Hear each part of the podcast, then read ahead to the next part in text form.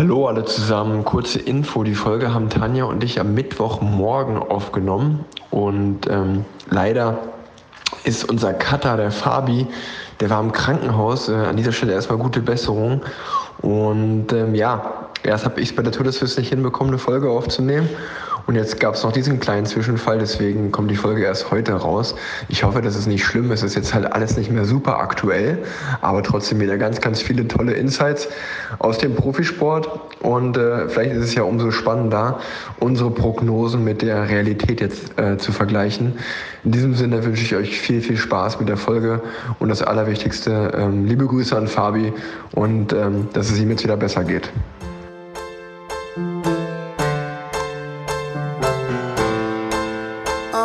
Parallelwelten, der Podcast von Tanja und Rick.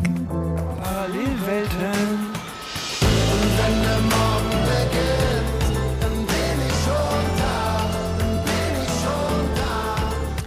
Herzlich willkommen zu unserer sechsten Folge Parallelwelten.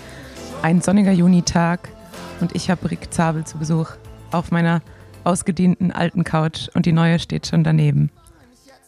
Ja, ähm, herzlich willkommen auch von mir. Im schönen Köln-Deutz äh, nehmen wir mal wieder auf bei der Tanja zu Hause.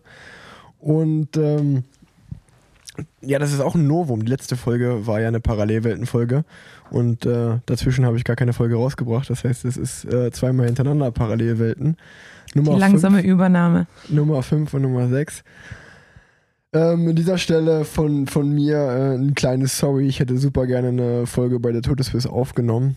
Es hat aber aus verschiedensten Gründen nicht geklappt. Äh, Grund Nummer eins war vor allen Dingen, dass ich meistens sehr kaputt war nach der Etappe. Ähm, Grund Nummer zwei war, dass ähm, viele coole potenzielle Gäste da gewesen sind. Also ich sage einfach mal Anton Palzer, Markus Burkhardt, die ich alle gerne gefragt hätte. Aber ähm, das der Blick ins Tourbuch. Ähm, ihr müsst euch das so vorstellen, dass man ein Tourbuch kriegt und dann sieht man, an welch oder welche Teams an welchen Tagen in welchem Hotel sind. Und ähm, manchmal hat man da halt Glück und manchmal eher weniger. Und bei der Tour de Suisse hatte ich da kein Glück. Also ich war nicht ein einziges Mal, äh, war mein Team mit äh, dem Team Bora zusammen im Hotel, dass ich dann mich hätte abends mit denen zusammensetzen können. Ähm, dann äh, wollte ich eigentlich mit dem Christoph Pfingsten am, auf der vorletzten Etappe, das war ein Bergzeitfahren, eine Folge aufnehmen. Ähm, das äh, haben wir dann aber auch beide so ein bisschen verpeilt, ähm, weil Zeitvertag denkt man immer, man hat Zeit, aber so viel Zeit hat man eigentlich doch gar nicht. Und äh, ja, lange Rede, kurzer Sinn. Äh, ich habe es leider nicht geschafft bei der Tour de Suisse, aber ich freue mich umso mehr, jetzt dann mit Tanja über die vergangenen Wochen zu reden ähm, und da alles Revue passieren zu lassen. Ja, wenn wir die Tour de Suisse jetzt schon äh, angeschnitten haben, dann lass uns doch dabei bleiben. Ich musste ein bisschen lachen, als ich äh, die Tour de Suisse, ich glaube, eine Etappe habe ich mir angeschaut. Und äh, der Kommentator meinte dann so, die Rundfahrt ist echt nichts für einen Sprinter. Kannst du das bestätigen? Total. Also ich glaube, es waren, es waren ja acht Tage. Ich glaube, in acht Tagen waren 18.000 Höhenmeter zu absolvieren.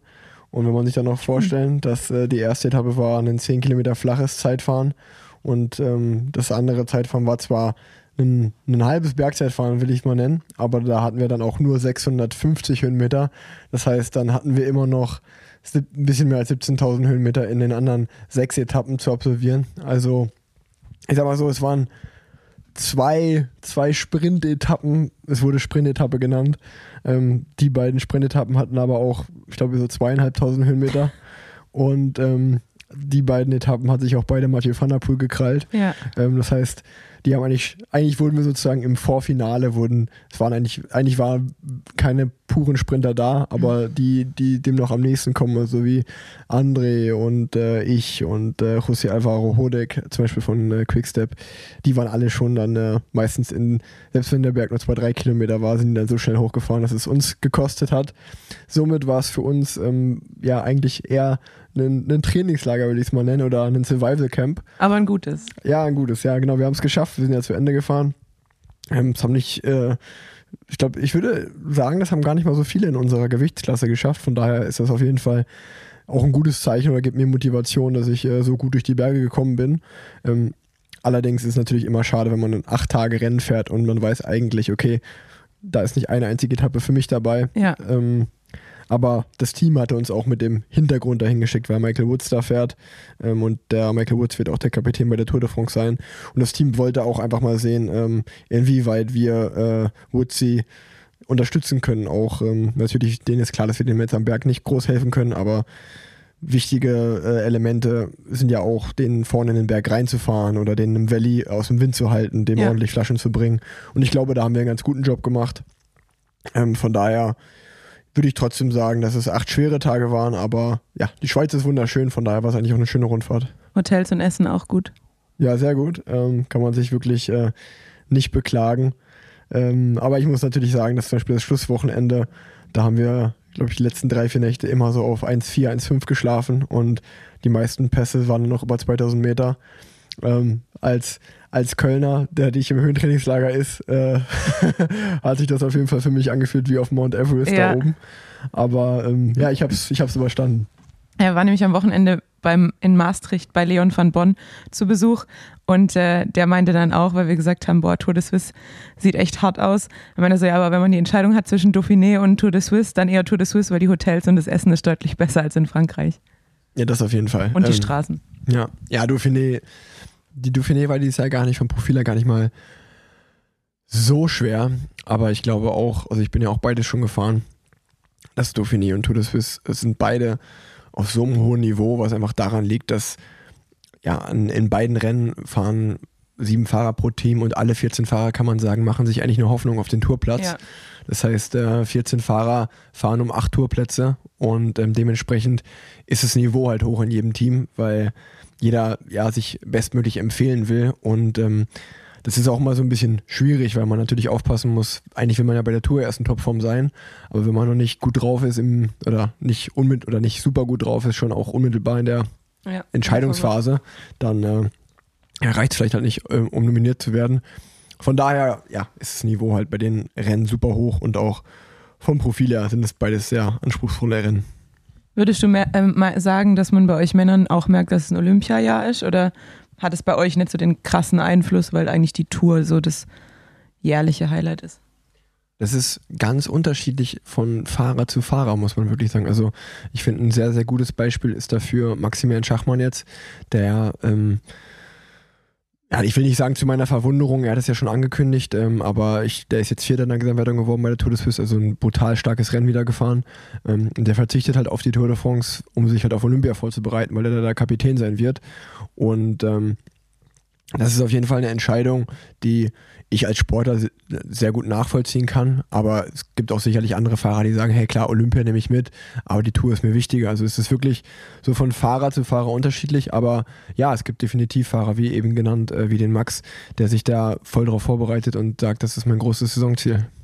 Ja, ich würde sagen, bei uns Frauen merkt man schon den, nochmal einen deutlichen Unterschied zwischen den Olympiajahren und den Nicht-Olympiajahren, weil es einfach nochmal schneller ist, nochmal jeder ist fitter, jeder will sich zeigen ähm, weil die Nominierungen ja doch noch relativ spät auch gemacht werden, je nach Land. Da sind wir auch schon bei meinem nächsten Stichpunkt. Gestern sind zumindest die Bahn-Olympia-Nominierungen rausgekommen. Mieke, Lisa, Franzi Brause und Gudi Stock fahren für die Damen und bei den Herren. Weiß ich nicht, hab ich, hab ich, ist an mir vorbeigegangen. Marco Mattes, Dominik Weinstein, ähm, Leon Rode und Theo Wahrscheinlich Reinhardt. Felix Gro Ah, Theo Reinhardt, ja. Felix Groß ja. doch bestimmt auch, oder nicht? Ich, ich, das fand ich komisch. Äh, bisher waren eigentlich nur vier Fahrer. Und ich wusste, dass äh, Marco Mattes Reserve war eigentlich, oder nicht? Das genau. habe ich gelesen mal. Also ich habe ich hab bisher eben nur die, die vier Fahrer für den Vierer gesehen, mhm. weil normalerweise dachte ich mir auch so, Lisa Brennauer müsste ja eigentlich auch ja. nominiert sein, aber die stand jetzt auch nicht unter denen. Ähm, Deshalb weiß ich es gar nicht genau. Und ich glaube, Roger Kluge natürlich auch. Ja, ja. Für Madison wahrscheinlich. Der Theo und Roger werden ja genau. Madison fahren. Ja, denke ich auch. Ja, also wie gesagt, die, die Bahn-Olympia-Nominierung ist ein bisschen an mir vorbeigegangen. Ähm, ich ich finde es halt auch, auch, spannend, wer auf der Straße fahren wird. Ähm, und ich meine, Tanja, wie sieht es bei dir aus, der, der olympische Traum? Also bei mir war das jetzt auch noch nie so richtig auf der Agenda, was es aber, was ehrlicherweise einfach daran lag, dass äh, die ersten Olympischen Spiele, wo ich, glaube ich, ich glaube 2012, da bin ich noch in meinem ersten Jahr U23, glaube ich, gefahren. Also ähm, ja, in meinem ersten Jahr U23, das heißt, da war ich gerade mal 18, 19 Jahre alt.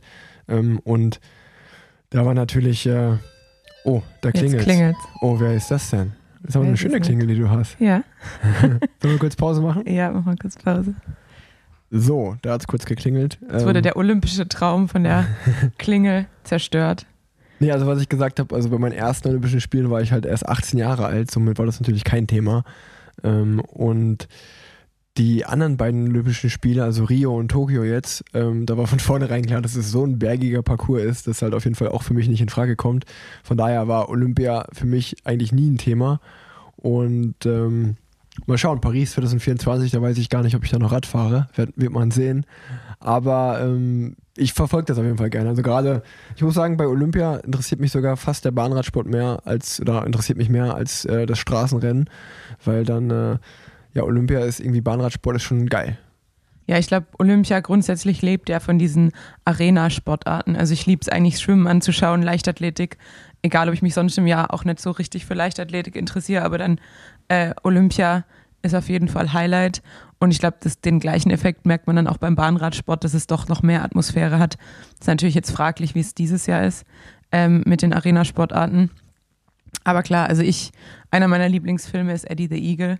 Äh, also ich kann mich nicht davon freimachen, dass Olympia in meinem Herzen einen großen Platz hat. Aber ich habe, als ich Triathlon gemacht habe, war ja, war ja meine Disziplin eigentlich die Mitteldistanz und die Langdistanz und die sind ja gar nicht olympisch.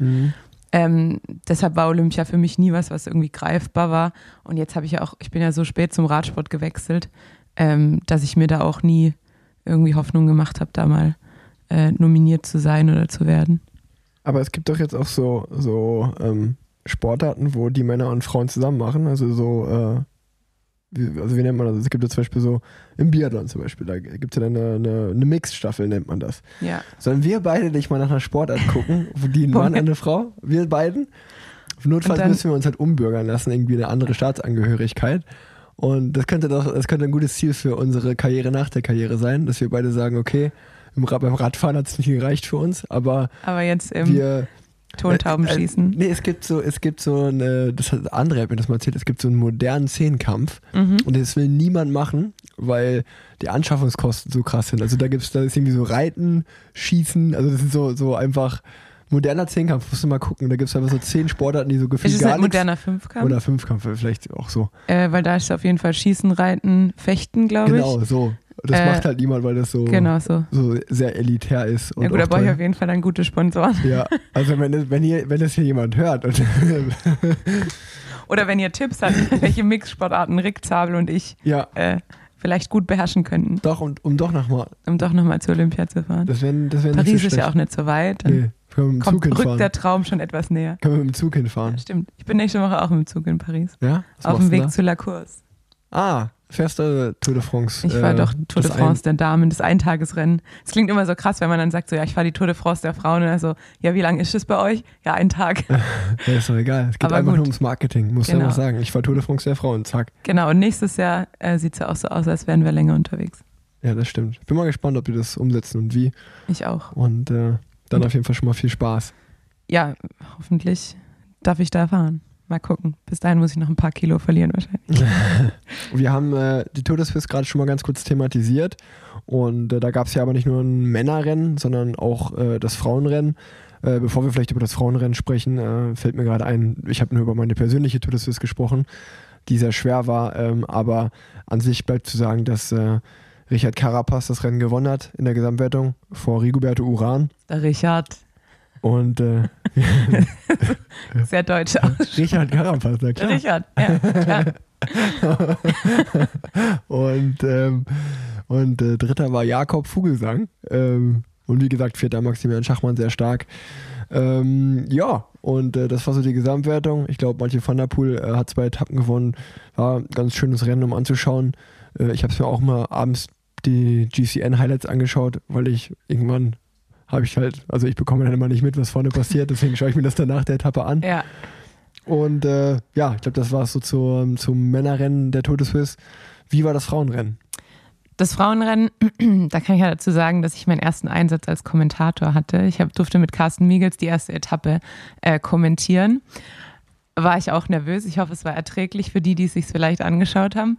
Ähm, sehr überraschend hat Elise Chabi im Sprint gegen Lizzie Deignan gewonnen. Also ich habe es auch nicht vorausgesagt, aber war taktisch klug gemacht. Sie hat angetreten und dann nochmal rausgenommen und hat sich dann ans Hinterrad gesetzt und ist dann auf den letzten 50 vorbeigegangen. Hat aber leider dann beim, bei der zweiten Etappe, bei dem Crit, äh, über die Bonussekunden, meine ich, ähm, weil das Rennen konnte ich nicht schauen, weil ich dann 24-Stunden-Dienst hatte, äh, den GC an Lizzie verloren um eine Sekunde. Aber die fährt dieses Jahr ein sehr, eine sehr gute Saison, bisher sehr aktiv. Ich finde es auch sehr schön zu sehen, wie sie fährt. Also hat keine Scheu, auch im GC-Trikot ähm, die Lücken zuzufahren und ähm, in, die, auf, in die Attacke zu gehen. Finde ich eine sehr beherzte und äh, starke Fahrerin und ähm, ja, jemand, der dem Radsport gut tut, würde ich sagen. Ja, also ich habe nur mitbekommen, dass es beim das Frauenrennen ja an dem Anbe oder Anfangswochenende von unserem Rennen war. Also als wir hatten, ihr müsst euch vorstellen, wir sind, glaube ich, Samstag angereist und da hat es aus Kübeln geregnet und dann habe ich nur gehört, ja, das Frauenrennen ist ja heute. Da habe ich gedacht, ach cool, zum Glück muss ich nicht fahren. Und dann am Sonntag hat mir das Zeitfahren, da war eh nicht schlechtes Wetter und da war die zweite Etappe der Frauen. Also erstmal natürlich cool, dass sie äh, die überhaupt ein Frauenrennen da gibt bei der Tour de Suisse, aber auf der anderen Seite natürlich hatten die, die Frauen da mit dem, mit dem Wetter hatten sie leider kein Glück. Ja, ich glaube, die Schweizer, für die Schweizer war es eigentlich perfekt. Die, die ähm, Ausreißergruppe, die dann auch am Ende den GC unter sich ausgemacht hat, waren eigentlich voll mit Schweizern. Also Jolanda Neff war drin, mhm. Elise Schabi war drin, Marlene Reusser war drin. Ähm, das war, glaube ich, so für den Schweizer Radsport sehr schön. Und dann ja auch am Ende das Podium mit zwei Schweizern. Ähm, deshalb angenehm, aber das Wetter sah sehr unangenehm aus tatsächlich.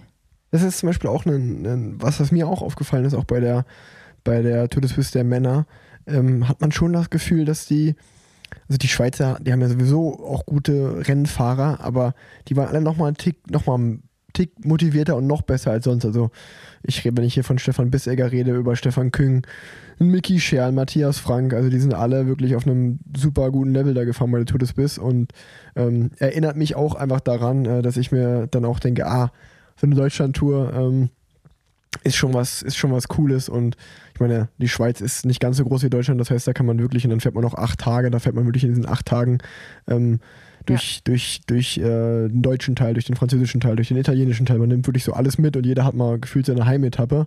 Und äh, das ist auf jeden Fall auch, glaube ich, ein Ziel für die Deutschlandtour, wo man mal wieder hin kann, dass äh, das vielleicht aus drei, vier Tagen eine, eine Woche wird und dass man es dann auch wirklich schafft, ein bisschen, bisschen mehr von äh, durch Deutschland zu kommen, weil ähm, bis jetzt konzentriert sich die Deutschland-Tour ja meistens dann auf zwei, drei Bundesländer.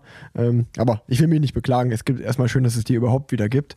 Ähm, die, dieses Jahr findet sie ja wieder im August statt und äh, ich glaube auch sehr spektakulär, weil die erste Etappe ist oben in André Greipels Heimat in Rostock und die zweite Etappe startet dann irgendwo in Kassel oder so. Also das ist auch mal richtig, richtig krasser Transfer erstmal. Aber ähm, hey, das ist erst im August. Wir sind ja noch in der Juni-Ausgabe. Ähm, aber ich hatte tatsächlich auch den gleichen Gedanken, weil mir es auch aufgefallen ist, dass dann auf einmal lauter Schweizer Fahrerinnen dabei sind. Und dann habe ich auch an die Lotto Thüringen-Rundfahrt gedacht, wo ja auch die jetzt dieses Jahr zwar eine Holländerin den GC gewonnen hat, aber die Jahre davor, Lisa Brennauer, Katrin Hammes, eigentlich immer Deutsche vorne vertreten waren. Und dann habe ich auch jetzt gestern dieses Paris-Camembert-Rennen, auch drei Franzosen äh, auf dem Podium. Also das Heimrennen scheint schon immer noch mal was auszumachen. Glaube ich, auch wenn man auf den, auf den Heimatstraßen unterwegs ist, ähm, fährt man einfach trotzdem noch mal anders, als wenn es irgendwelche unbekannten Kurven und Ecken und Kanten sind. Aber ich glaube, das ist einfach auch ein.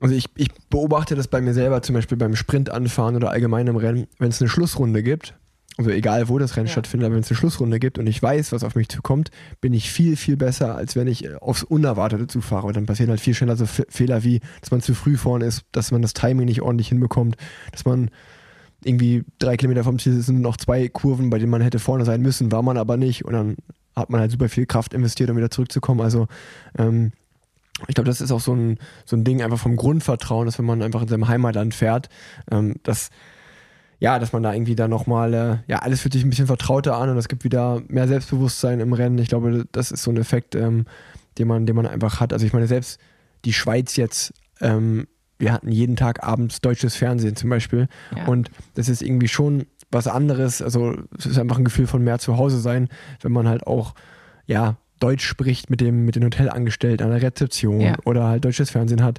Ähm, das ist irgendwie schon so, dass man sich dann, auch wenn man jetzt in der Schweiz ist, sich trotzdem viel mehr zu Hause fühlt, als äh, wenn man jetzt im Land ist, wo man die Landessprache nicht spricht zum Beispiel. Absolut. Allein die Straßenschilder, finde ich. Also wenn ich bei der Thüringen-Rundfahrt diese deutschen Straßenschilder sehe, Ja. dann fühlt man sich einfach irgendwie direkt entspannter.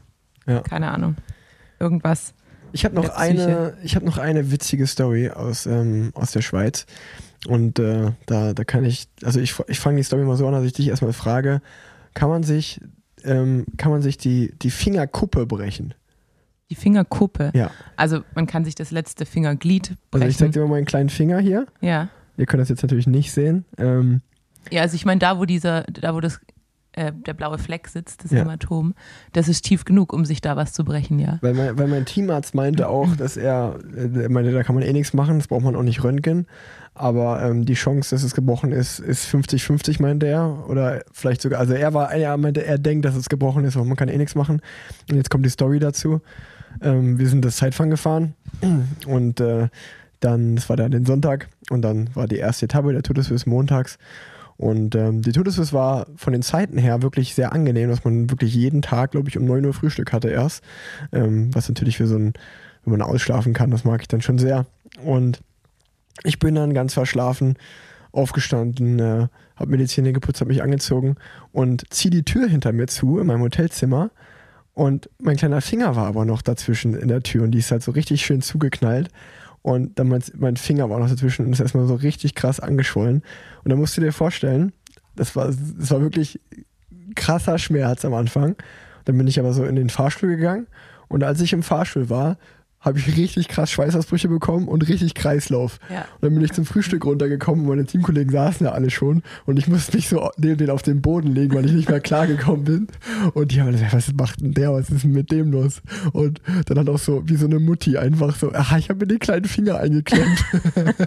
und der Teamarzt meinte so, ja, das tut halt auch übelst weh, das ist jetzt gerade eine Reaktion vom Körper Ja. auf den Schmerz. Ja. Und ich dachte, boah, wie beschissen kann die Rundfahrt eigentlich losgehen? Also sagst du, man kann sich das brechen, also ist auch noch ziemlich blau. Ja, also im Endeffekt, wenn ich dir jetzt so ein Röntgenbild von so einer Hand zeigen würde, dann ist da ja sozusagen das letzte Glied Mhm. äh, oder das letzte Knochenstück. Da kann man natürlich was, was brechen, was jetzt grundsätzlich erstmal unspektakulär ist. Das Einzige, was immer interessant ist, sind an sich da, wo die Sehnen ansetzen, dass da halt Streckung und Beugung noch möglich ist. Aber wenn ich deinen Finger um das Mikrofon beobachte, dann scheint da Streckung und Beugung problemlos möglich zu sein. Gut. Na, also ich bin ja auch das Rennen ohne Probleme damit gefahren. Von Ja. daher war das alles gut. Aber dachte ich mal, äh, das ist auf jeden Fall eine Erwähnung wert, weil für mich persönlich war das auf jeden Fall prägend. Der Tag war schon beim Frühstück gelaufen. Ja, ja, das glaube ich. Ist ja auch, also wirklich Finger einklemmen finde ich auch immer so. Allein wenn ich die Geschichten höre, kriege ich schon Schweißausbrüche, geschweige denn, wenn es dann passiert. Ja, wir haben jetzt über mich geredet. Ich war bei der Tour de Suisse. Ähm, du bist ja leider keine Rennen gefahren seit der letzten Folge. Aber ähm, wir haben dich beim letzten Mal haben wir die Folge nach deiner allerersten Nachtschicht aufgenommen. Seitdem äh, sind jetzt schon einige dazugekommen. Ja, Ähm, und gleichzeitig hast du auch noch als Impfhelferin angefangen. Also Impfärztin. Impfärztin. Ähm, ach, sorry. Sorry, Frau All- Doktor. Alles gut. Ähm, deswegen will ich natürlich da hören, wie, wie war deine Zeit? Wie hast du Training und äh, zwei Nebenjobs unter einen Hut bekommen? Also, es wurde dann doch sehr viel schneller, sehr viel äh, intensiver als geplant. Ich hatte ja eigentlich erstmal so für die ersten drei Wochen äh, drei Dienste geplant und ähm, wollte noch zweimal impfen gehen. Dann wurde plötzlich aus diesen drei Diensten wurden vier Dienste, ähm, weil in der E-Mail war es zwar nicht so abgesprochen, aber irgendjemand hat mich wohl dann am 8. auch noch auf den Plan geschickt, äh, geschrieben. Dann musste ich am 8. da relativ spontan auch noch zu einer Nachtschicht. Und das war dann natürlich auch, also wenn man einmal Pech hat, dann äh, läuft es meistens auch so weiter. War dann natürlich auch Notfall und auf Station und es hat noch ewig gedauert und ich war dann gerade mal um 2.30 Uhr, glaube ich, war ich durch, damit diesen Notfall abzuarbeiten und dann habe ich eigentlich erst mit meiner Routinearbeit angefangen. Also bis ich dann im Bett war, war so kurz vor fünf, glaube ich. Ja.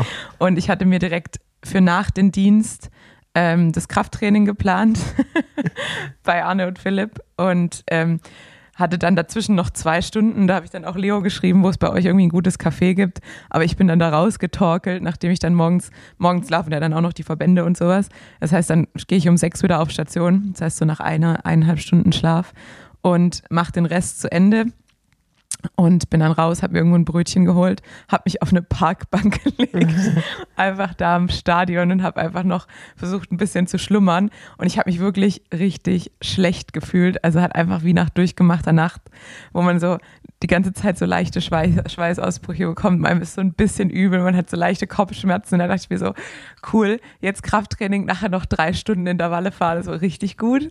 Ähm, und dann wusste ich ja auch so, das war dann von Dienstag auf Mittwoch, dann wusste ich ja, Donnerstag kommt der nächste Nachtdienst. Äh, der war dann aber deutlich entspannter, also da war ich dann schon um zwei im Bett. Ähm, und dann bin ich samstags impfen gegangen. Ähm, das heißt, dann war es dann doch irgendwie eine volle Woche, weil ich dann auch sonntags, genau, dann war ich samstags, habe ich mit Carsten Miegels die Tour oder die Tour de Swiss Etappe kommentiert, hatte sonntags den 24-Stunden-Dienst, kam dann montags aus der Klinik, dienstags die Nacht, mittwochs aus der Klinik, Donnerstag die Nacht, Freitag aus der Klinik, Samstag den Impfdienst. Also damit war die Woche dann doch sehr, sehr intensiv. Ähm, und ich war jetzt auch durchaus kaputt, aber muss sagen, äh, das Training lief super und die Beine sind auch gut. Und äh, ich habe jetzt große Hoffnung, dass mein Körper einfach diesen Schlafentzug aus dem Studium total vermisst hat und ich ihm den, den jetzt wieder gegeben habe und jetzt, jetzt platzt der Knoten bei der DM. Neue, neue Reize setzen. Genau, ich dachte mir auch so, der Körper weiß ja nicht, wo der Stress herkommt. Der Körper ist ja ein bisschen blöd, der denkt sich halt einfach so, auf einmal so viel Cortisol hier unterwegs. Der weiß ja gar nicht, ob es davon kommt, dass ich jetzt hier gerade einen Notfall habe auf Station und deshalb absolut gestresst bin oder ob ich einfach äh, ganz neue Reize setze. Deshalb ja. hoffe ich, die Muskulatur spricht drauf an. Und ähm, ich gehe absolut durch die Decke. Und du hast Training alles umgesetzt, trotz der ganzen Nachtschicht, ohne Probleme. Ich habe, nee, ich habe am Freitag, hätte ich eine Doppel, so ein Double Day gehabt mhm. äh, nach der Nachtschicht und habe dann zu meinem Trainer gesagt, also ich mache die eine länger, ähm, aber mache keine Doppeleinheit, weil ich habe dann doch noch mal, nachdem die zwei Nächte so kurz waren, habe ich dann doch noch mittags geschlafen und dann hätte ich es einfach zeitlich nicht mehr unterbekommen, äh, untergekriegt, da irgendwie vernünftig Pause zwischen den zwei Einheiten zu machen. Ähm, aber ansonsten habe ich alles, alles umgesetzt. Also meine Respekt. noch 21 Stunden Training. Das hat gut geklappt. Respekt. Ja, und das Impfen äh, macht Spaß. Also es ist halt Akkordarbeit sozusagen. Ich betreue da im, vier Impfkabinen ähm, und die sind dann eigentlich immer voll besetzt und dann renne ich da hin und her und sag mein Standardsätzchen, frag so die klassischen ähm, Kontraindikationen heißt es, also die klassischen Sachen, die gegen eine Impfung sprechen würden, akut, ähm, frage ich dann ab und dann zack, Nadel rein. Und ich glaube, so an einem Tag impfe ich da so 200 Leute in den sechs Stunden, die ich da bin. Nicht schlecht. Ich habe gestern meine Impfung bekommen. Ja.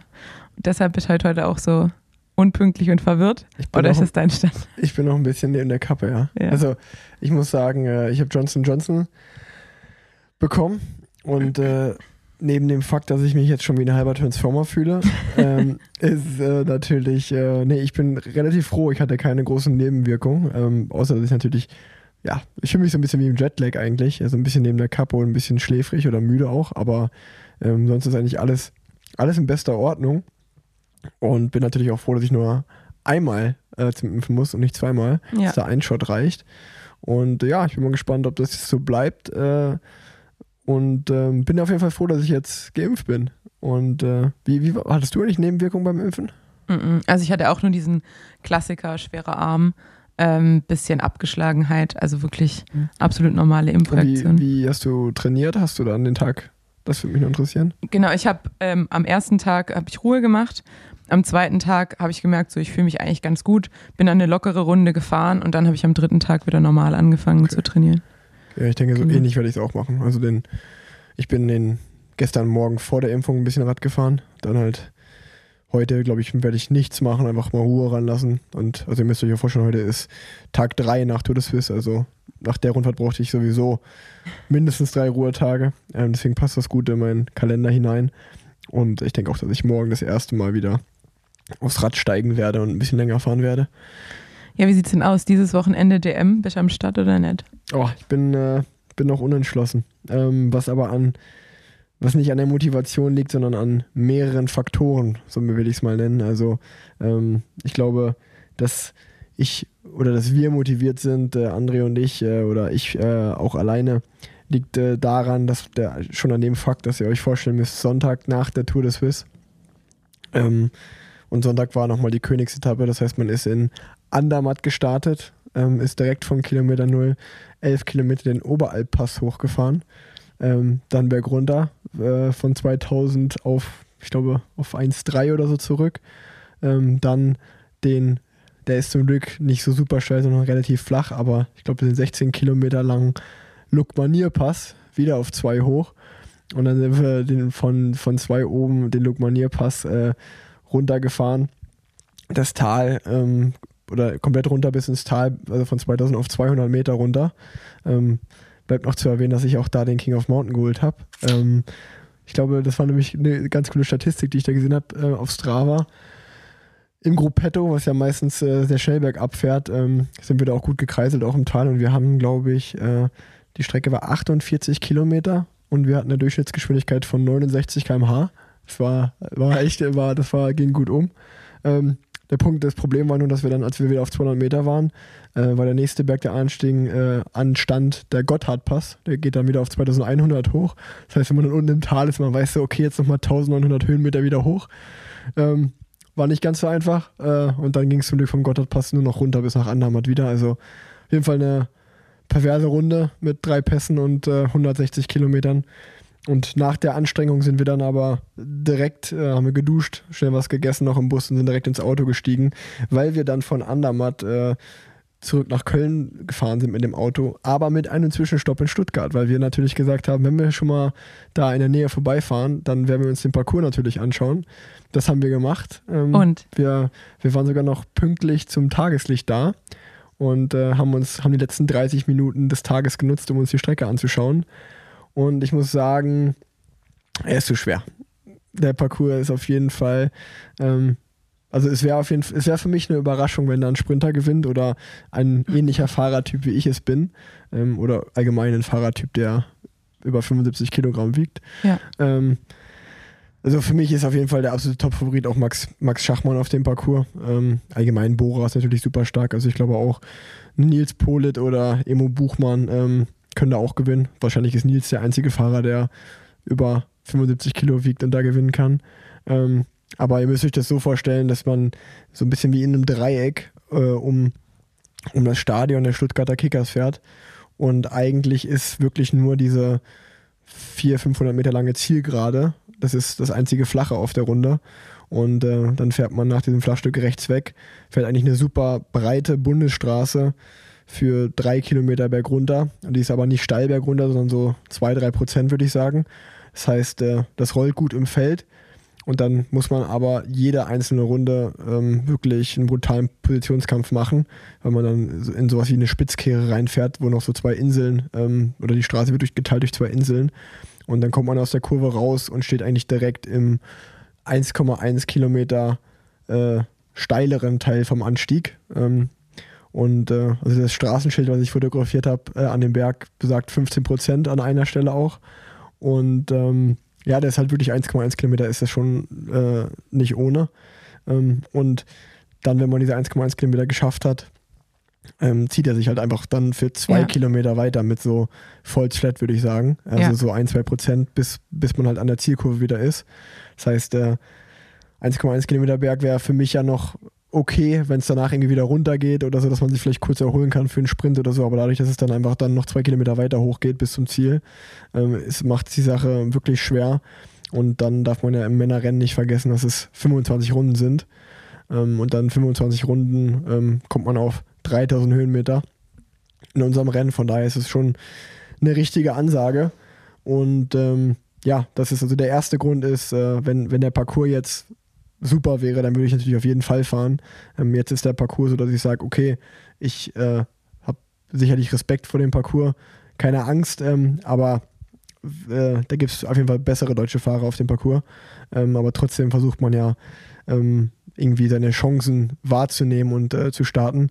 Ähm, aber es hängt jetzt auch noch, oder der zweite Grund, warum wir uns noch nicht entschieden haben, ist einfach die Tournominierung. Ja. Ähm, das, äh, wir haben ja eigentlich, haben wir uns jetzt extra Mittwochmorgen erst getroffen, weil ich die Erwartung hatte, ähm, hier mitteilen zu können, ob ich nominiert worden bin oder nicht. Ähm, ich habe aber bis jetzt noch keinen Anruf von meinem Team bekommen. Äh, von daher weiß ich, Stand jetzt weiß ich noch nicht, ob ich die Tour de France fahre oder nicht. Und ähm, man kann es, glaube ich, so zusammenfassen, wenn wir die Tour nicht fahren, dann werden wir auf jeden Fall fahren, weil dann kommen auch nicht so viele Rennen im Juli, also eigentlich gar keine. Und dann werden wir die Tour de Suisse Form auf jeden Fall nutzen wollen, um äh, wenigstens einfach ein schönes Rennen zu zeigen. Äh, von der Platzierung her will ich jetzt mal gar nicht sprechen, äh, weil das einfach schwer vorauszusagen ist, was man da machen könnte. Ähm, ja, und wenn man zur Tour nominiert wird, da muss man einfach wirklich abwägen, äh, was ist jetzt einem wichtiger, nochmal ein freies Wochenende und nochmal Luft holen, äh, weil ja, einfach die Titelchancen nicht besonders groß sind auf dem Parcours. Oder sagt man trotzdem, hey, ich nehme die Aufgabe an, äh, ich habe Bock und äh, auch der Stress mit Meisterschaft fahren und dann zwei Tage später zur Tour de France abreisen, nehme ich auch auf mich. Ähm, das ist aber eine Entscheidung, die ich erst treffen werde, wenn ich halt die Nominierung weiß. Ja.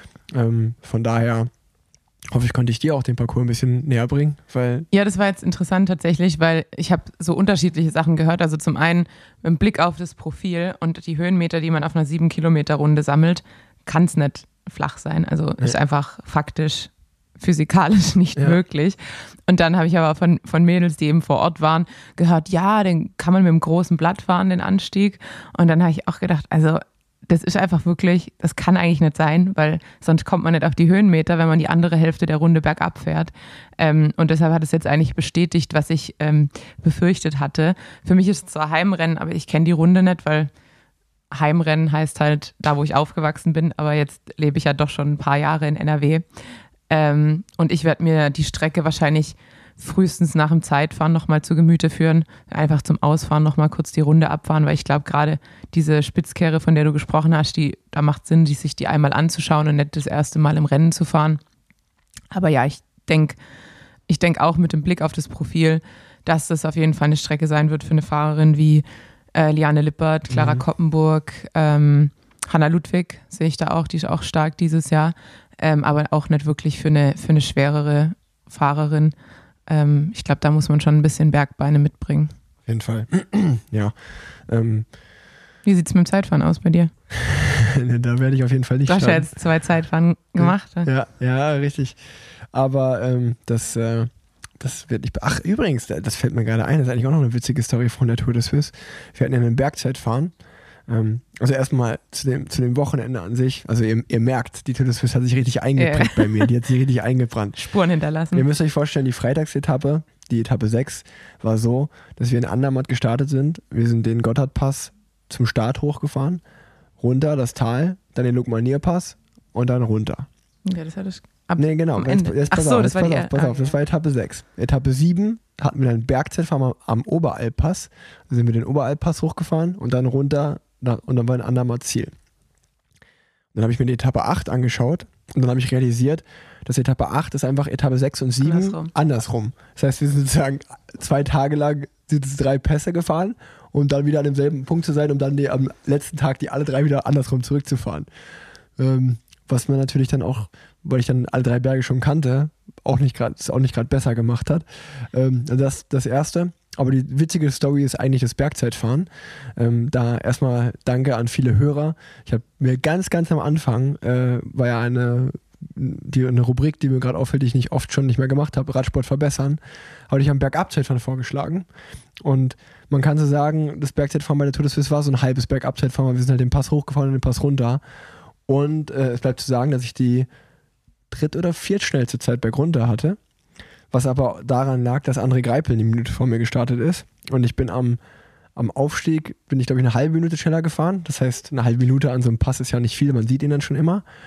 Und äh, dann hatte ich sehr, sehr viel Glück, dass Jonas Rutsch, der drei Minuten hinter mir gestartet ist, der hat mich genau oben am Berg aufgefahren. Also der war super stark, der ist glaube ich 15. geworden im Zeitfahren. Und ähm, der ist auch mit dem Zeitfahrrad gefahren.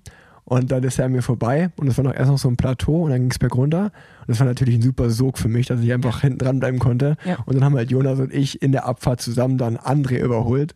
Und André hat halt vorher ein Ziel ausgegeben, das war, dass ich ihn nicht einhole in diesem Zeitfahren. Und ich hatte natürlich das Ziel, ihn einzuholen, weil er nur eine Minute vor mir war. Und äh, das war natürlich äh, ein, ein witziger Tag für, für uns beiden Trainingstiere.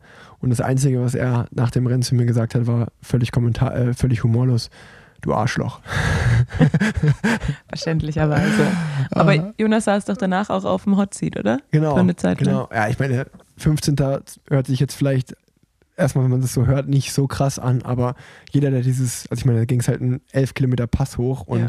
der Junge ist 1, über 1,90 groß, also der ist richtig äh, groß und also die Wattwerte, die er gefahren hat, waren äh, wirklich, äh, also kann man hier auch mal einfach erwähnen, dass es eine absolut krasse Leistung war von Jonas an dem Tag.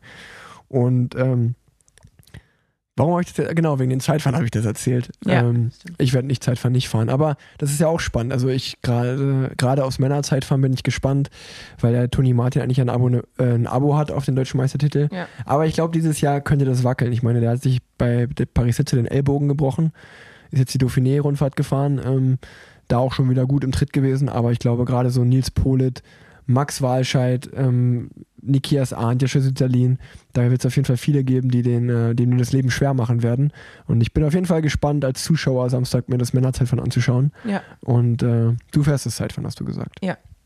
ich war's. Ist es vielleicht sogar das größere Ziel als das Straßenrennen? Oder wie sieht Ja, das bei dir also aus? wenn, was den Kurs angeht, ja, würde ich sagen. Beim Zeitfahren kann ich halt auch noch nicht genau sagen. Da habe ich jetzt auch nur die Rückmeldung von den Fahrerinnen, die dort waren, die sagen, es ist relativ anspruchsvoll. Es geht eigentlich nie wirklich flach, eigentlich immer hoch, runter, hoch, runter. Ähm, mal schauen. Ich wünsche dir viel Glück. Vielen Dank. Die Nachtschicht. Ja, bisher, bis dahin habe ich jetzt keine mehr. Aber ich mir gerade die Nachtschicht hatte ich in Form gebracht. Ja, ja. Und ja, zum Straßenrennen äh, wird man ja dann sehen, äh, äh, ob, also du fährst auf jeden Fall, ob, Ja. äh, ob ich fahre, wird man sehen. Das wird sich jetzt die nächsten paar Tage entscheiden. Lust habe ich auf jeden Fall. Ähm, ich meine, so eine deutsche Meisterschaft äh, ist ja auch irgendwie immer auch was Besonderes, egal wie lange man schon Profi ist. Und, Absolut, ja. und äh, ja, äh, schauen wir mal. Ähm, auch der Fakt, dass Max Schachmann das Zeitfahren nicht fährt, weil ich hätte ihn auch im Zeitfahren als absoluten Titelkandidaten gesehen, ähm, zeigt, glaube ich, dass er sich wirklich voll aufs Straßenrennen konzentriert. Ja, Und ähm, ja, ich bin einfach mal gespannt, äh, wie das wird. Ähm, aber ich meine, klar, Bora wird da wieder mit 10, 11 Fahrern am Start stehen. Das macht es nicht, Nicht einfacher einfach. für äh, Fahrer wie mich, die eigentlich Einzelstarter sind oder mit André zu zweit. Ähm, aber es wird spannend werden. ja und wir dürfen, glaube ich, wieder um 7.50 Uhr starten. So früh bist du wieder. Ja, die letzten Jahre sind wir auch immer um 8 am Start gestanden, äh, was 2019 auch recht angenehm war, weil es war. super heiß war auf dem Sachsenring. Aber letztes Jahr war es dann einfach nur früh und ich glaube, dieses Jahr wird es einfach auch nur früh. ähm, aber gut, ich habe mich ja jetzt dran gewöhnt, um früh aufzustehen und äh, zu jeglicher Zeit auch mitten in der Nacht meine Leistung abzurufen. Deshalb, ähm, vielleicht kommt mir das sogar entgegen. Ja, äh, wir werden, wir werden berichten. Wir werden berichten. Es Genau, ist ja, wir- wir ich glaube, wir haben jetzt genug über die DM, die anstehende DM in Stuttgart geredet. Und ähm, Ja, für mich ist halt, das sage ich vielleicht noch dazu, für mich ist dieses Jahr halt ganz anders als die letzten Jahre. Die letzten drei Jahre war ich ja immer mit einem deutschen Team Mhm. unterwegs und dann hat man natürlich einfach immer ähm, Mechaniker da, man hat eigentlich alles ist so ein bisschen organisiert. Jetzt bin ich bei einem amerikanischen Team, das heißt, es läuft alles so ein bisschen in Eigenregie. Das verändert das Ganze natürlich und man ist halt auch Einzelfahrerin. Das macht es natürlich auch nochmal ganz anders. Aber ähm, ja, dadurch ist halt irgendwie auch so ein bisschen der, der Druck nicht da. Und ähm, ich freue mich jetzt eigentlich nur, zu Hause zu fahren und also in der Heimat ein Rennen zu fahren und äh, mal zu gucken, ob die Beine sich ins Positive entwickelt haben durch die Änderungen im Training die letzten Wochen. Und ja, ich, ich, mich. ich finde, es ist äh, gut, dass du es sogar nochmal gesagt hast, weil ich, das könnte, glaube ich, spannend für alle Zuhörerinnen und Zuhörer sein. Ähm, wie du sagst, also ich, André und ich, selbst wenn wir fahren, müsst ihr euch auch vorstellen, wir werden unser Hotel selber buchen, wir werden da selber hinfahren ähm, und äh, müssen selber unsere Nummer abholen, unsere Akkreditierung, den äh, PCR-Test äh, machen, also alles eine Eigenregie, ähm, was sich jetzt für euch natürlich außen, von außen vielleicht so anhört, hä, macht ihr das nicht immer? Nee, eigentlich haben wir ja das Team, was sich um all das kümmert und einen sportlichen Leiter vor allen Dingen. Und das ist dann schon Novum bei der, bei der deutschen Meisterschaft, dass man sich um, se- selber um alles kümmert. Auch ähm, zum Beispiel, ich werde mit meinem Trainingsrad fahren und dann halt meine, äh, ich habe Laufräder mitgenommen aus der Swiss, falls ich fahre, dass ich wenigstens Wettkampflaufräder habe. Ähm, ich werde ja Leo, meine Frau, mitnehmen. Ähm, das wird dann die, das ist sozusagen meine eingetragene Betreuerin. Die wird mir Flaschen angeben dann auf dem Parcours. Das war übrigens mein erster Eindruck von dir und Leo. Da waren wir im gleichen Hotel bei der DM 2019 und Leo hat dir die äh, Laufräder zum Bus getragen. ja? Ja. So da habe ich gedacht, der, der Rick hat zum Grip.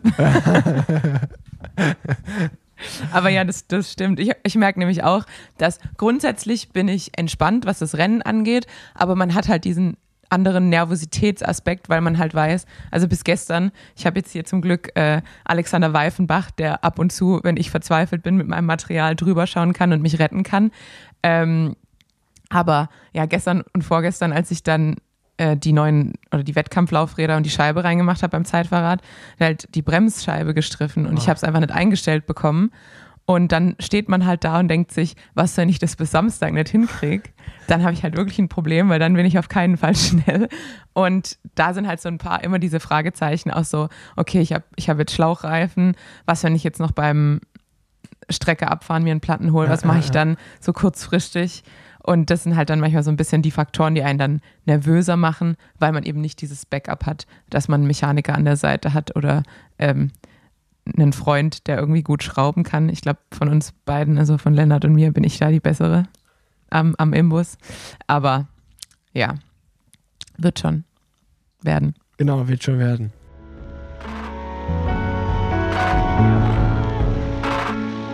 Wie immer wird unser Podcast Parallelwelten präsentiert von Rose Bikes. Gute Nachrichten, das neue Backroad Plus ist auf dem Markt. Das beliebteste Rose Bike jetzt elektrifiziert. Es hat alles, was du von einem E-Bike der nächsten Generation erwartest. Außerdem kommt morgen noch die neue Apery-Linie von Rose an den Start. Da ist nämlich viel los. Zwei Kollektionen, einmal die Core-Kollektion und einmal die Core Performance-Kollektion, plus die Kapseln Coast, Jellyfish und Unpaved ab morgen früh auf rosebikes.de zu erreichen. Das heißt natürlich, wenn ich sage ab morgen früh, könnt ihr das jetzt schon auf rosebikes.de finden. Außerdem noch, noch ein kleiner Update zu dem Store in Köln. Was ist denn da noch los, Tanja? Köln sucht immer noch einen Store Manager mit Bike-Erfahrung. Also meldet euch, wenn ihr Lust drauf habt. So, jetzt viel Spaß mit der Folge. Wie immer präsentiert von Rose Bikes. Danke, Rose.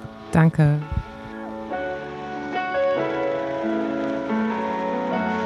Ein weiterer Punkt, äh, über den wir noch kurz sprechen könnten, wäre die Tournominierung. Ich hatte ja bei mir persönlich schon geredet, dass ich noch nichts weiß. Und äh, am Mittwoch, dem 16. Juni, meines Wissens hat nur Bora bis jetzt ihren kompletten Kader bekannt gegeben. Das ist Team Bora Hans Grohe. Und ähm, da ähm, gab es meines Erachtens, ähm, ja, die fahren voll auf Gesamtwertung mit Wilko Keldermann und Emo Buchmann und ähm, greifen wieder Etappensiege und das grüne Trikot mit Peter Sagan an. Ähm, was für mich natürlich einfach spannend war von außen, ob Pascal Ackermann nominiert wurde, was ihm ja öffentlich versprochen wurde ähm, in, letzten, in der letzten Zeit. Und ähm, ja, Ackes wird leider zu Hause ähm, gelassen. Das tut mir auf jeden Fall mega leid für ihn, weil es aus meiner Sicht voll verdient gehabt hätte. Ja. Äh, da dahin zu fahren, was er so in den letzten Jahren geleistet hat, ähm, wird es auf jeden Fall Zeit, dass er auch endlich mal die Tour fährt. Die Tour fährt ja. Ähm, ja, an dieser Stelle auf jeden Fall super schade. Äh, ist ein Fahrer, der bei der Tour fehlt. Ähm, aber ja, Bora hat halt auch einfach ein super krasses Team und dann äh, da es da unter die ersten acht zu schaffen, äh, ist sicherlich nicht einfach. Ähm, deswegen, ja, äh, wollte ich das einfach nochmal kurz erwähnt haben, weil das ja gestern so ein bisschen in den, in den News war. Ich meine, auch, auch so ein erfahrener, guter Fahrer wie Markus Burkhardt äh, hat es nicht ins Team geschafft, ähm, was ja einfach nur bestätigt, wie was da für eine Leistungsdichte, genau wie hoch ja. das Niveau bei Bora ist. Ähm, deswegen ist es keine Schande, da nicht mitgenommen zu werden, sondern einfach, einfach nur schade, dass ähm, ja, da zwei deutsche Fahrer, die man hätte sicherlich gerne bei der Tour gesehen, ähm, gesehen hätte, dass sie nicht dabei sind. Liebe Grüße an der Stelle auf jeden Fall.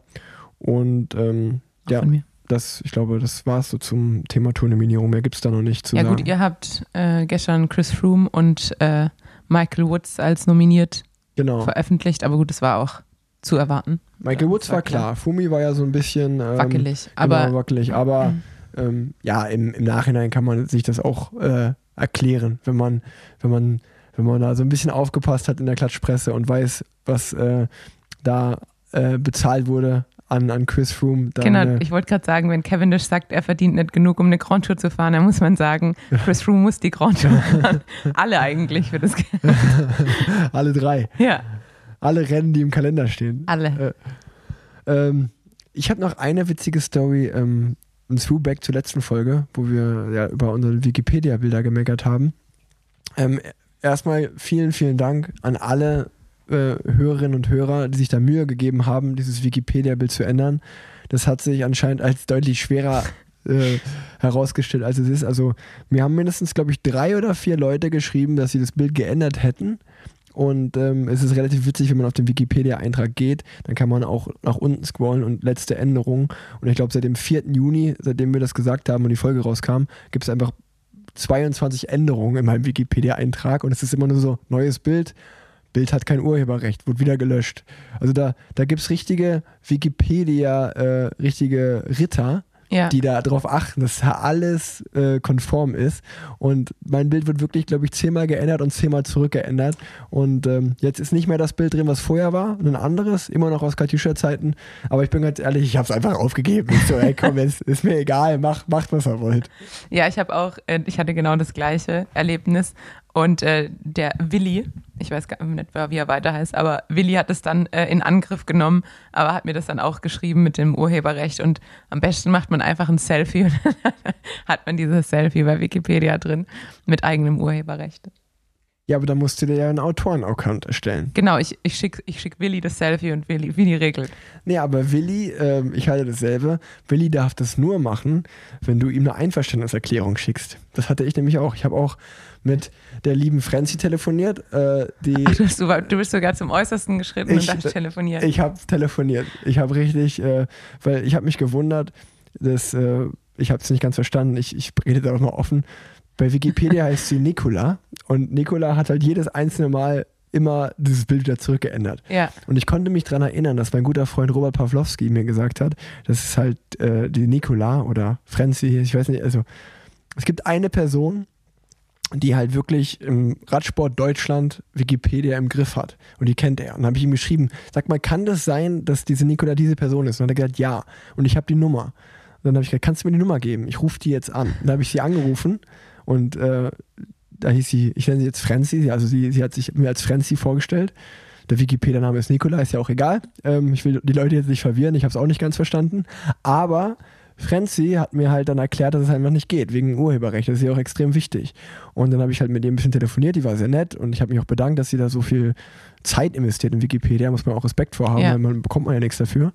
Ähm, ja, und Franzi gesagt, wir, wir, was ist, wenn ich dir ein Bild schicke, habe ich gesagt. Kannst du es nicht einfach hochladen? Ja, nur mit einer Einverständniserklärung. Und ähm, ich war gerade bei der Tour des und alles war nicht alle. War, also war auf jeden Fall eine spannende Zeit, äh, wenn, man, wenn man merkt, was es alles braucht, um so ein Bild zu ändern. Ja, kein Wunder, dass du keine Podcast-Aufnahme machen konntest, wenn du hier mit deinen Wikipedia-Artikeln beschäftigt warst. Ich habe ja richtig rumtelefoniert wegen diesem Bild. Ach ja.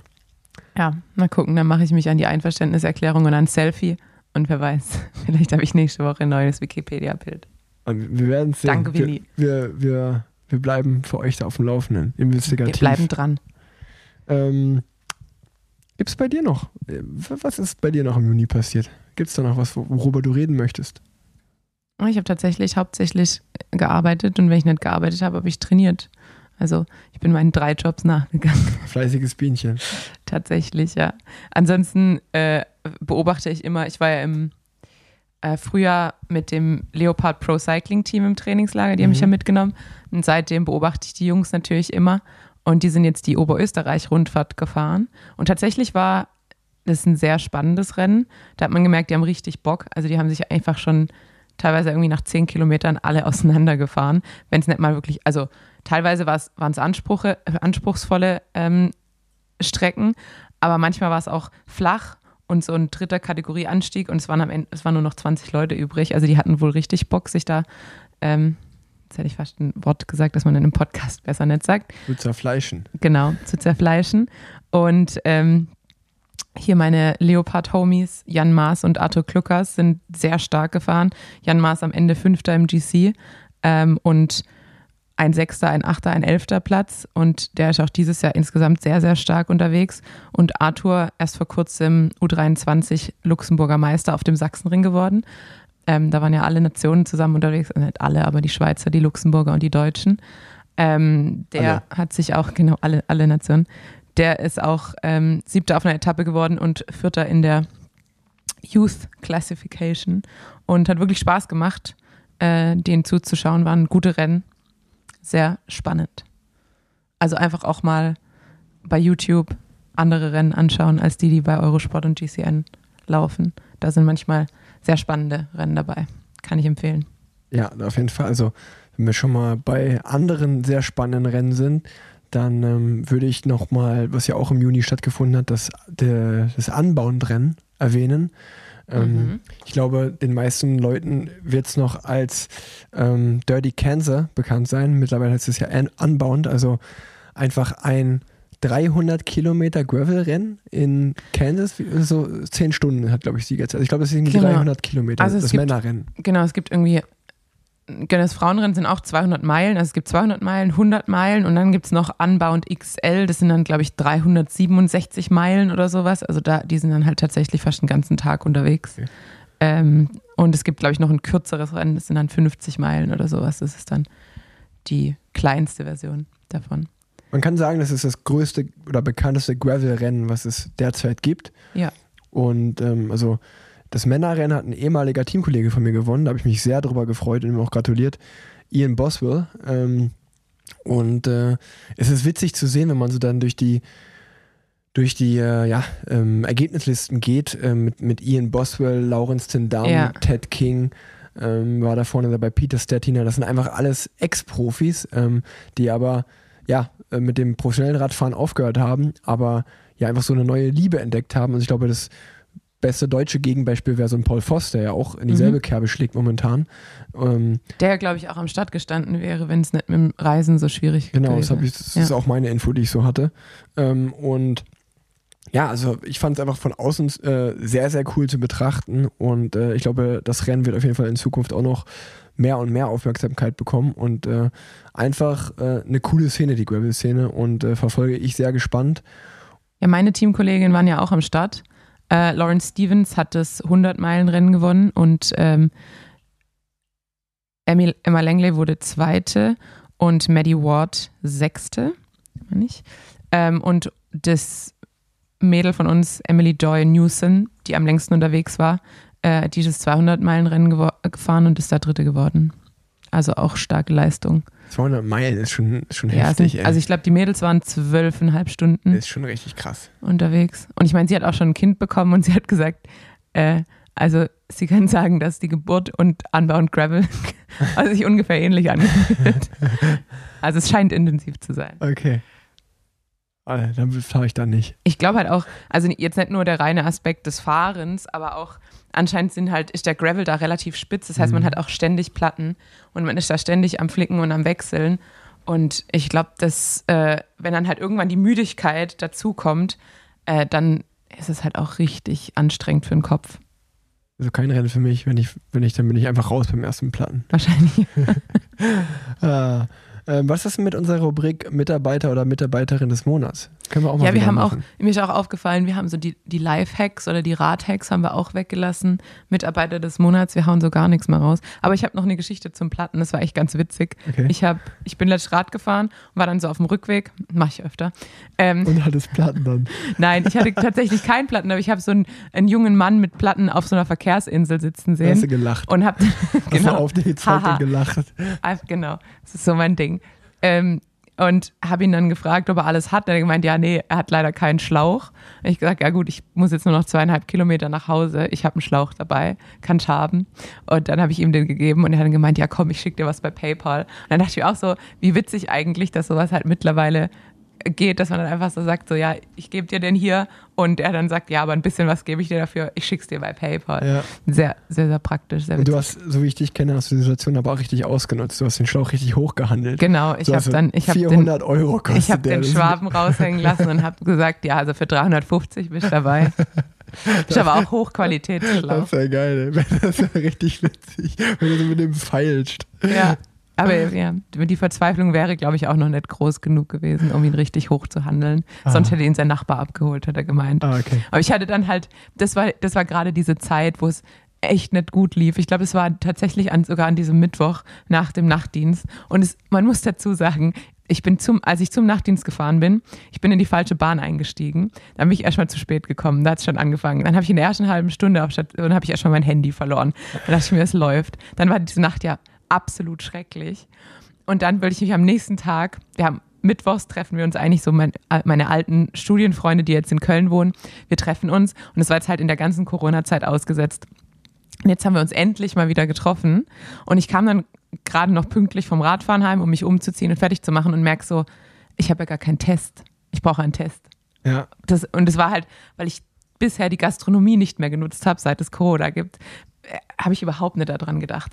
Und dann stand ich da und es war halt schon 19 Uhr und dann die meisten Testzentren haben bis 18 Uhr auf und dann gibt es noch ein paar, die bis 20 Uhr oder 21 Uhr offen sind, aber da waren halt schon alle Slots gebucht. Mhm. Dann habe ich mir gedacht, so, was, was mache ich jetzt? Ich will auf jeden Fall dahin. Also es, ich war zu dem Zeitpunkt halt schon so leicht übernächtigt, diese Nacht hat mich gestresst, das Training war anstrengend. Ich war einfach schon so ein bisschen Limit, muss ich sagen. Und ich hatte mich einfach gefreut, meine Freunde zu treffen.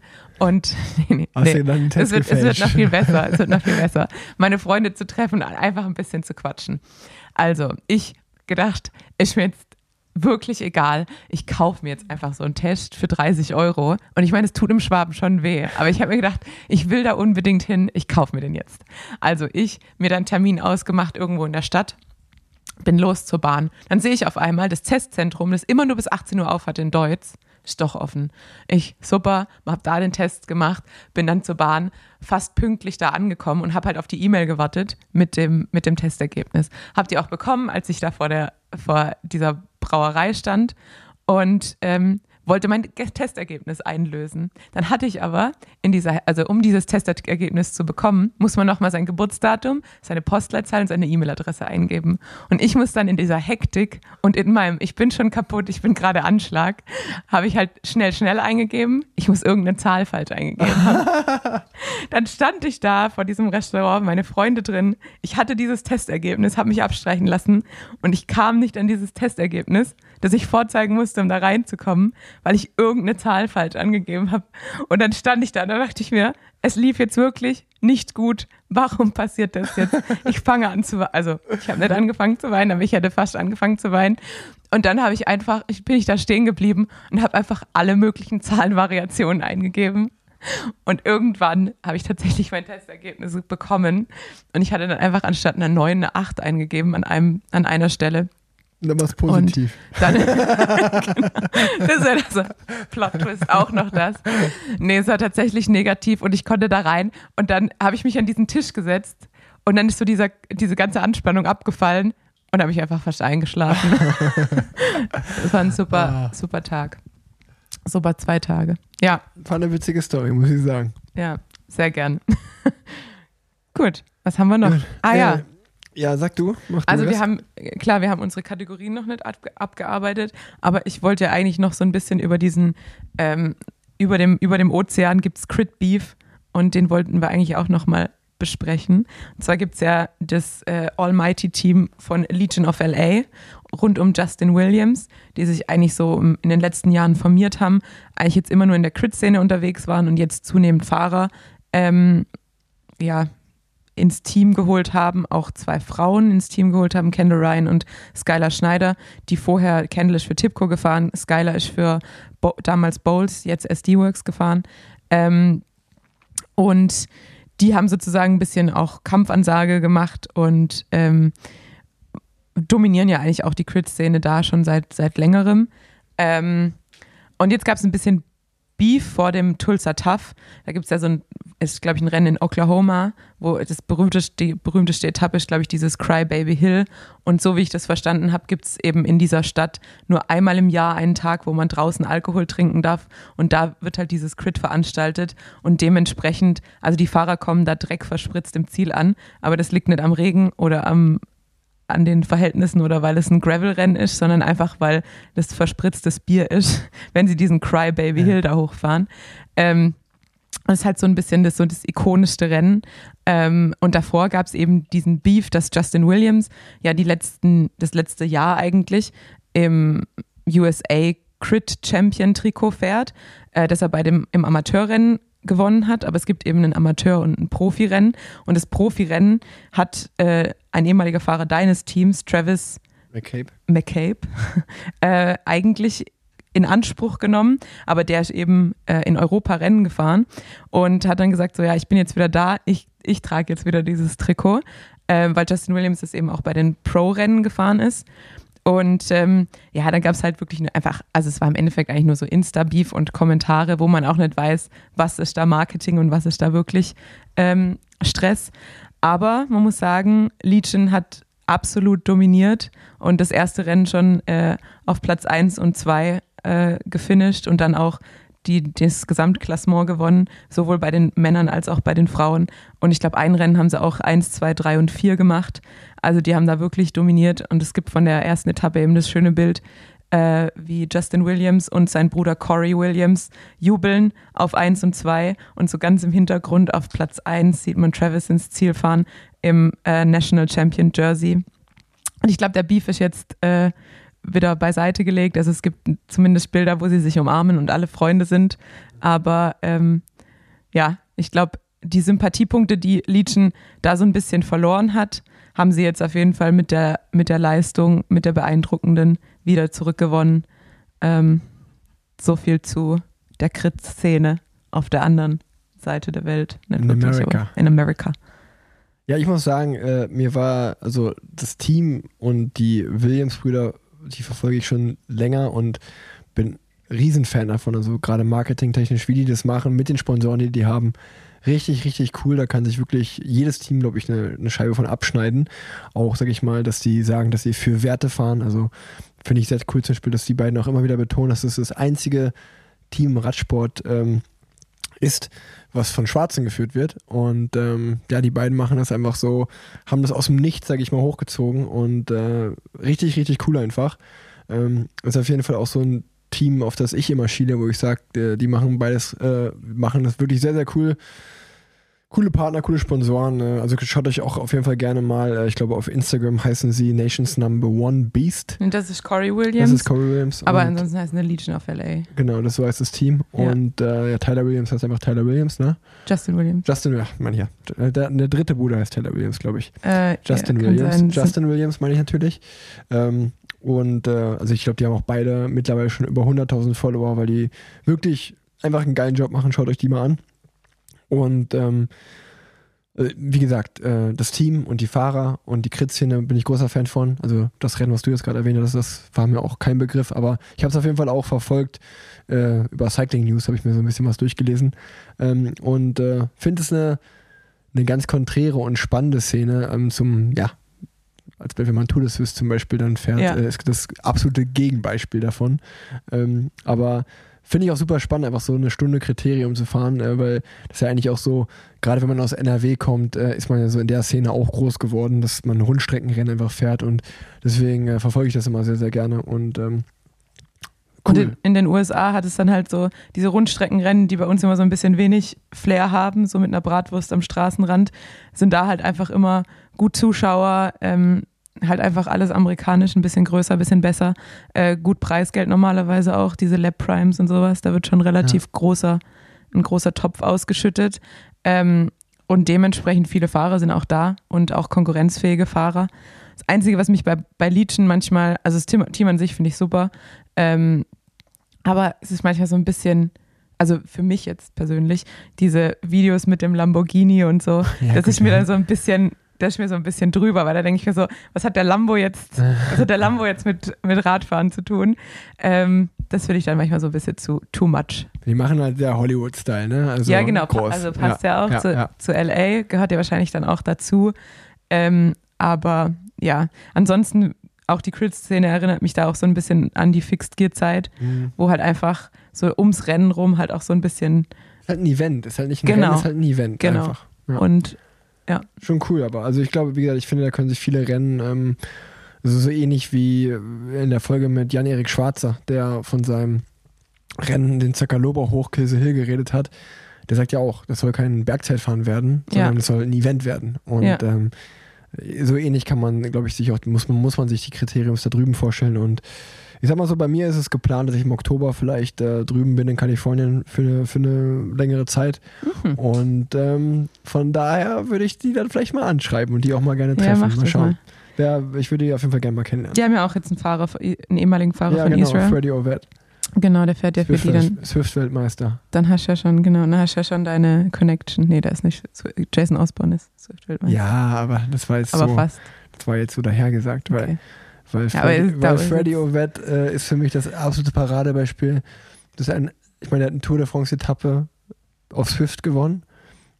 Und so wie du, so wie du, aber im Straßenrennsport ist Freddy also wirklich das, äh, Ja, das, guck war, da. das war wirklich. Da bin ich ja äh, auch das beste Beispiel. Nee, Quatsch, du, du fährst ja Rennen, du kannst ja sprinten und fährst auf Position, aber Freddy, wie man, wie man so stark sein kann und das so gar nicht auf die Straße gebracht hat, das hat mich schon verwundert. Ja. Aber hey, ähm, ich habe eine letzte, eine Weltneuheit noch. Ähm, äh, Eins sage ich noch kurz zu, der, zu, der, zu den Rennen und äh, zu der Organisation der Rennen. Ich denke nämlich auch, grundsätzlich habe ich meine Liebe zum Radsport eigentlich e- entwickelt, genau über so Events, über diese Fixed-Gear-Rennen, über die NL Crit Series, dann auch dieses Death Pedal, das es hier mal gab. In Düsseldorf wurde dann Sprintrennen gemacht, wo halt einfach irgendwie, die Leute waren gut drauf, die Leute waren freundlich und als ich meine ersten normalen Rennen gemacht habe, hatte ich das Gefühl, keiner redet miteinander, alle sind so total Ja. verbohrt irgendwie so ein bisschen. Und ich finde, da kann der, der normale Radsport äh, einfach ein bisschen offener werden, ein bisschen freundlicher, weil ich glaube, so kriegt man die Leute dann auch zum Sport, indem die halt einfach zu so einem Event gehen, wie du sagst, Ja. und halt einfach Spaß haben und sich dann halt auch sagen, hier komme ich wieder hin. Weil ehrlich gesagt, nach meinen ersten NRW-Meisterschaften dachte ich mir, ob ich noch mal ein Straßenrennen fahre, weiß ich nicht, weil irgendwie war das so latent unangenehm. ja, ja, ne, also bin ich, bin ich bei dir. Ähm, Gerade so für die, für die vielen Zuschauer oder wenn du eine größere Masse ansprechen willst, äh, da musst du halt wirklich einfach so in die Hotspots der Innenstädte gehen und da halt so Kriterium, coole Kriterium veranstalten und die halt mit einer geilen Band und cooler Mucke und sich coolem Essen drumherum und einfach ein Event draus machen. Ja. Ähm, ich glaube, so findest du natürlich dann auch einfach. Also der, der Sport, ich will nicht sagen zweitrangig, aber das ist einfach Teil des Programms, so, ne? Und ist halt, ähm, aber glaube ich, da, da geht es vielen so und das ist aber auch schwer umzusetzen einfach. Ähm, Ja. Ich glaube, die, das einfach so zu, zu sagen, äh, ist das eine, das zu machen, ist äh, deutlich schwieriger. Ähm, ja, ich, ich habe nämlich noch eine, eine, äh, eine neue News Ja. für, für alle äh, Fans äh, von diesem Podcast und auch von Plan Z an sich. Denn äh, ich bin seit kurzem Member, Member of the Breitling Squad. Und äh, diese Partnerschaft äh, beinhaltet, äh, dass Breitling ab sofort äh, in meinen Plan Z-Folgen eine eigene Rubrik äh, haben wird. Ähm, Breitling, Uhrzeit. Es wird nämlich eine Schnellfragerunde sein. Und äh, ich habe mir natürlich gedacht, okay, warum äh, bis Plan Z warten? Äh, ich kann doch auch einfach der Tanja eine Schnellfragerunde machen. Oh. Ähm, und habe mir da auf der Herfahrt ähm, schnell äh, so ein paar Sachen überlegt. Hast dich deshalb verspätet? Nee, nee, ich habe mich nicht deswegen verspätet. Und deswegen sage ich einfach jetzt mal Schnellfragerunde ab, presented by Breitling. Tanja Ehrer ist zu Gast. Hallo. Hallo. Ähm, erste Frage. Wer ist deine Lieblingsfahrerin? Hast du eine Lieblingsfahrerin, wo du sagst, von der bin ich Fan, die ist cool? Hanna Ludwig. Gegenbeispiel, dein Lieblingsfahrer. Mathieu van der Poel. Dein Lieblingsrennen. Colorado Classic. Bester Sport außer Radsport. Schwimmen. Schwimmen. Oder Triathlon. Ich bin unentschieden. Schönster Berg, den du jemals hochgefahren bist. Ähm. Oh. Stilfserjoch. Dein Lieblingstrainingsgebiet. Äh, Colorado. Auch Colorado. Auch Colorado. Gibt es ein, ich nenne es mal, ein stranges Hobby, was du hast? Irgend so ein Hobby, was, was man jetzt nicht kennt von dir? Oder was du einfach machst, was ein Hobby ist? Ja, also das, das habe ich auch zumindest auf unserer Team-Homepage angegeben. Ich lese gern äh, Bücher über Rechtsmedizin einfach so zum Zeitvertreib. Okay, aber nicht so. Und Puzzeln.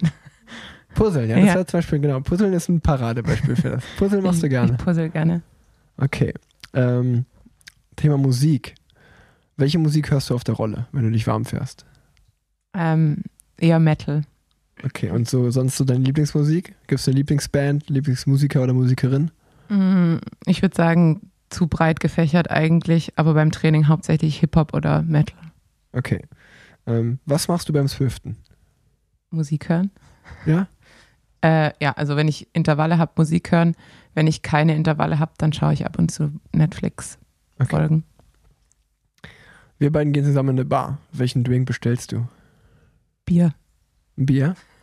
Aber, aber ja, okay, Bier lasse ich durchgehen, aber hast du auch so irgendwie so einen Lieblingsdrink, einen Cocktail oder sowas? Ich habe, also ich trinke eigentlich nicht wirklich so Longdrinks. Das, ich habe mal gern Gin Tonic getrunken, aber ähm, nicht wirklich. Also ich würde tatsächlich, ich, ich mag eher äh, niederprozentige Alkoholiker, deshalb Bier. Okay. Ähm, Wir machen mal einen Radler draus, ist ein Cocktail. ähm, Thema äh, Trinken haben wir abgehakt. Ähm, letztes Thema Essen. Ähm, wenn wir jetzt beiden so wie hier auf der Couch sind und wir bestellen was zu essen, was bestellst du? Oh, bestellen.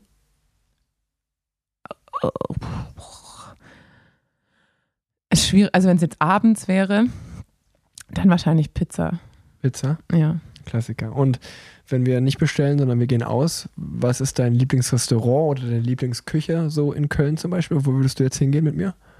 Ich mag, ich mag tatsächlich gern die Brauhäuser und diese klassischen, was weiß ich, Kotelett Mhm. oder ähm, ich, Deutsche Hausmannskost. genau. Ich mag auch diese, hier kann man ja auch so kleine Häppchen bestellen und das ist dann irgendwie so ein Mettbrötchen und eine saure Gurke und Blutwurst oder sowas. Das finde ich eigentlich auch immer ganz nett Gut. mit viel Senf. Das war's. Vielen Dank. Äh, Ich danke. erster Gast äh, der Schnellfragerunde. Es waren aber auch viele Fragen. Ich dachte, es wären so vier Fragen, aber Waren elf, glaube ich, genau. So, ähm, das wäre auch wirklich mein letzter Punkt gewesen. Ähm, zum Schluss, äh, weiß ich nicht, ob du noch was hast, möchte ich sagen, dass dieser Podcast wie immer von Rose Bikes präsentiert wird. Und ähm, von meiner Seite aus wäre es das. Äh, du hast das Schlusswort. ich dachte, wir machen noch die Rubriken. Achso, aber okay, ich, nee, wir ich können hab- auch keine Rubriken nee, weil ich habe auch nicht so richtig, also ich äh, habe auch nicht so richtig Mitarbeiter des Monats oder Mitarbeiterin des Monats können wir noch machen. Elise Schabi dann bei mir. Okay, bei mir ist es dann ähm, Rigoberto Uran, weil der so ein übertriebenes Bergzeitfahren gefahren ist bei der Tour de Suisse und äh, einfach irgendwie mit einer Minute Vorsprung gewonnen hat. Und da war ich beeindruckt. Sehr gut. Und Lifehack zum Radsport, ich habe vielleicht doch was. Ich habe nämlich gestern, als ich verzweifelt war wegen meiner Scheibenbremsen, ja, äh, wie gesagt, Alexander Weifenbach, vielen Dank an der Stelle, ähm, zu Rate gezogen. Jetzt, jetzt klingelt es wieder. äh, und der hat mir gezeigt, oder der macht es so, äh, dass er um die Scheibenbremse wie so eine kleine Folie legt, beziehungsweise ich glaube, es war so wie so eine Alufolie und dann die Bremse zuzieht und dann hat man so ein bisschen mehr Spiel und macht die dann wieder fest und dann hat man eben kein Problem mehr, weil ansonsten heißt ja immer, okay, Scheibe, also Bremse zuziehen, dann wieder festmachen und dann streift es aber meistens trotzdem noch und mit diesem leichten Spiel durch die Folie klappt's. Ähm, mein Lifehack ist, wenn ihr ein Problem mit dem Rad habt, ähm, hört euch einfach um, wer besser ist als ihr, Mechaniker technisch, und geht zu dem. Das mache ich immer so, bei André zum Beispiel. Ich mein, mein, mein erster, ich rufe immer als allererstes André an. Und wenn der mir nicht weiterhelfen kann, rufe ich meinen Vater an. Das, ist, das sind so meine beiden To-Go-People. Ja, bei mir ist wie gesagt Alexander Weifenbach, Okay. aka Ähm, Weifi. um, ja, da haben wir doch, doch noch die Rubriken untergebracht. Ja, top. Ähm, Das ja, können wir jetzt auch regelmäßig machen. ja. Das ist ja der Witz eigentlich an Rubriken. Wir, Aber wir irgendwie. bleiben dran, hoffe ich mal. Ja. Ähm, ich hoffe, euch hat die äh, Folge 6 Parallelwelten wieder gefallen. Ähm, mir hat es wie immer viel Spaß gemacht mit dir, Tanja. Vielen Dank dafür. Und ich wünsche dir auf jeden Fall schon mal viel Erfolg bei den Deutschen Meisterschaften am Wochenende. Hab einfach Spaß. Und ähm, ob wir dann uns dann da auch vor Ort sehen, wird man sehen. Ja, ich hoffe theoretisch nicht, weil das würde bedeuten, dass es dir zu stressig wird vor der Tour und du für die Tour nominiert wirst. Ähm, deshalb hoffe ich ein bisschen, dass wir uns nicht sehen. Aber ansonsten freue ich mich natürlich auch, wenn ich äh, Leo hinter dir sehe, wie sie nicht nur Oscar in der Trage hat, sondern auch deine Laufräder hinter dir herträgt. Und die Trinkflaschen auch noch. Und die Trinkflasche. Und die Riegel. Klar. Alles. Alles. Alles. Sie hat jetzt einen Kinderwagen. Richtig. Ey, was soll der Geiz? Ah. Liebe Grüße. Bye, bye. Tschüss.